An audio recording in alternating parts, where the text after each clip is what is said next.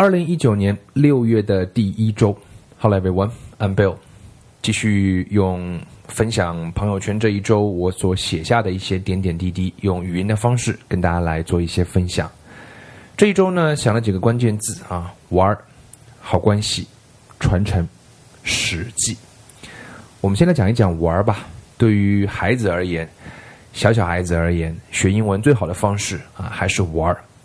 我对于小小孩子的定义呢，就是上学上小学以前吧，就就算小小孩子。所以呃，我们家 Andy 还属于小小孩子，我们家老二叫 Andy，他五岁半的年纪，英文的听力跟口语都很好。然后呢，我找了一个比他大一点的孩子，带他们一起玩英文。怎么玩呢？读绘本。绘本是最好的选择之一啊！绘本呢，它有难度啊，难度在于是说你要有足够多量的绘本，对于老师的要求也比较高啊，难度的把控也是不定的，因为绘本本身不是用来设计学语言的，它是有美感的。但是如果我们可以挑选足够多简单的绘本，像一个梯子一样的一叠一叠的上去啊，一格一格的上去，孩子会喜欢，因为绘本的世界实在是太精彩了。当然，次一级的玩呢，就是选分级读本。这个呢，相对对于普通家长而言就更容易一点。怎么玩呢？就是聊啊，聊天就是最好的一种方式，学语言的方式。讲故事就是学语言最好的方式。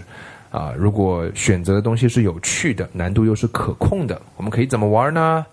我聊一句，你聊一句，我聊一聊，你提问题，我答，我我我提问题，你答，在过程当中一来一回，就这么玩儿。孩子的语言能力这样真的能够提高吗？回答是肯定的啊！所以呢，呃，玩英文是很重要的。我们家老大呢，他也在玩英文，他玩的比较高级一点。他现在最喜欢的作者的名字叫 David Williams 啊，他还告诉我说，David Williams 就是 Roald Dahl 的继承者啊，这是我本来都不知道的。Roald Dahl 我们知道是被誉为。全世界最会讲故事的童书作家啊，这个 David Williams 是这一代啊，这个誉为是罗纳达尔的继承者，所以在他心目中，他的地位是非常非常高的。所以呢，这就是呃玩英文，小小孩子有小小孩子玩的方式，大孩子有大孩子玩的方式，大人是不是也可以玩呢？啊，我自己在过去的半年当中也玩了几件事情啊，就是。做了一件非常费力的事情，就是一字一句的啊，带了带读了三本书啊，这是非常费力的。第一本呢是带英文老师学英文啊，就是讲 extensive reading in the second language classroom。就是其实我们大部分的英文老师还是比较传统的在教英文，讲到说让孩子们大量的去读这件事情教英文有没有可行性？那我们探讨了一本比较具有学术啊学术范的一些书吧，我们读了读了大概两个多月的时间把它读完，然后我带了一群家长，我们读了一本书，也是像玩一样的，我们读的是《园丁与木匠》（The Gardener and the Carpenter） 啊，我觉得这是高观点的育儿的书。另外呢，我们在去我在去年年底的时候呢，嗯，也读了啊，拆了一本书吧。这本书是让我有拆的冲动的一本书，叫做《Deconstructing》啊，《Penguins》啊，就是讲儿童文学。所以我觉得，呃，我的小孩们他们在玩啊，我自己呢也把工作能够当玩一样。那我觉得玩是一种很高级的形式，过程当中。啊，几乎不会太在乎时间，好像就过去了。有时候会觉得一个小时像十分钟一样啊，这就是玩的特质，没有什么太特别的目的，因为玩就是没有什么目的的。在过程当中，很多东西会随之而来。小孩子的玩比较纯粹啊，大人的玩呢，可能还是有一定的目的性在。但是呢，我们还是要啊，所以说为什么我们要向小孩子不断学习的原因，就在这个地方了。好关系啊！我这个觉得今天这个年代，大家做父母都挺不容易的啊。父母要去工作，有很多的生活当中的琐碎的事情要去应对面对啊。那孩子有孩子的学业啊，就是其实真的挺辛苦的。做父母都是这样。那我自己也是一样啊。那我觉得在夫妻之间呢，生活有点像是百米冲刺接力啊，要互相传那个接力棒，所以每个人都应该用自己最好的状态。去冲一段，不管是做你的工作也好，带小朋友也好，因为都需要体力和智力，还需要爱，对不对？所以你用最好的状态能够冲一段，然后换人，然后换人，然后那趁着这个间歇呢，我觉得另外一方就能够让自己充一充能。充能的目的呢，是能够让下一棒能够接得更好。我觉得夫妻之间应该去找这种接力棒的感觉啊，是战友的感觉。那这样呢，可能就会有更好的关系啊，这是我自己的一个小小的感受啊。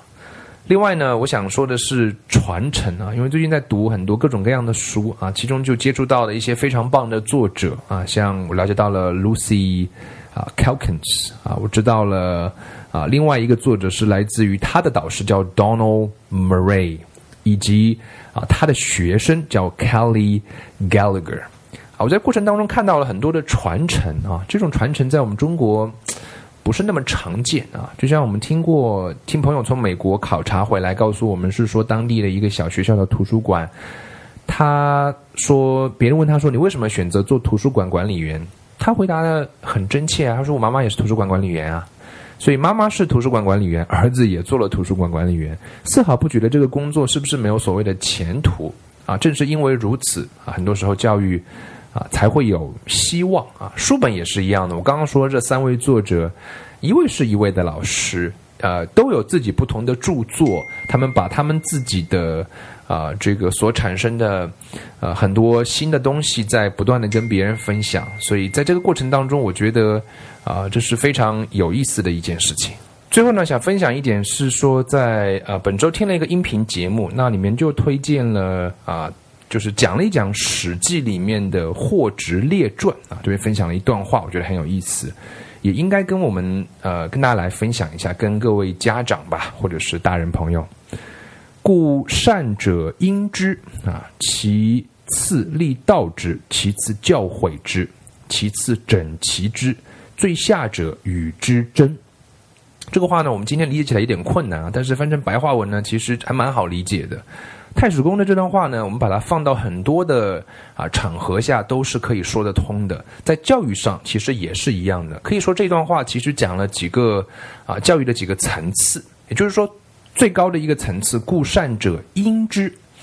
最好的教育呢，应该是我们是说去做一个啊，我们去做重火者，我们去点燃小朋友，让孩子能够找到自己身上的特长和潜力，这是最好的。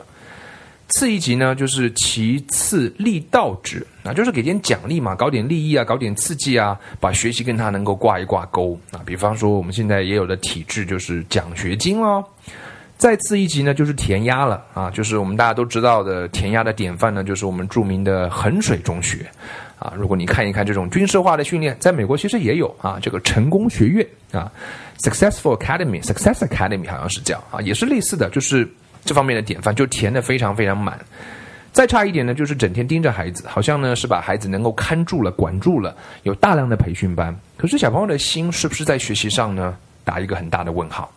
最后呢，最差的就是整天对着干，我让你这样，小朋友就不这样，然后他那样，然后呢，啊，老母亲就伤透了心，孩子呢也是过得非常的痛苦，两个人都在水深火热当中。所以很多时候以古为鉴啊，也会有很多新的想法能够产生。这是本周想跟大家分享的几个小小的啊心思吧、心得吧。玩儿，好关系，传承，《史记》的《货之列传》。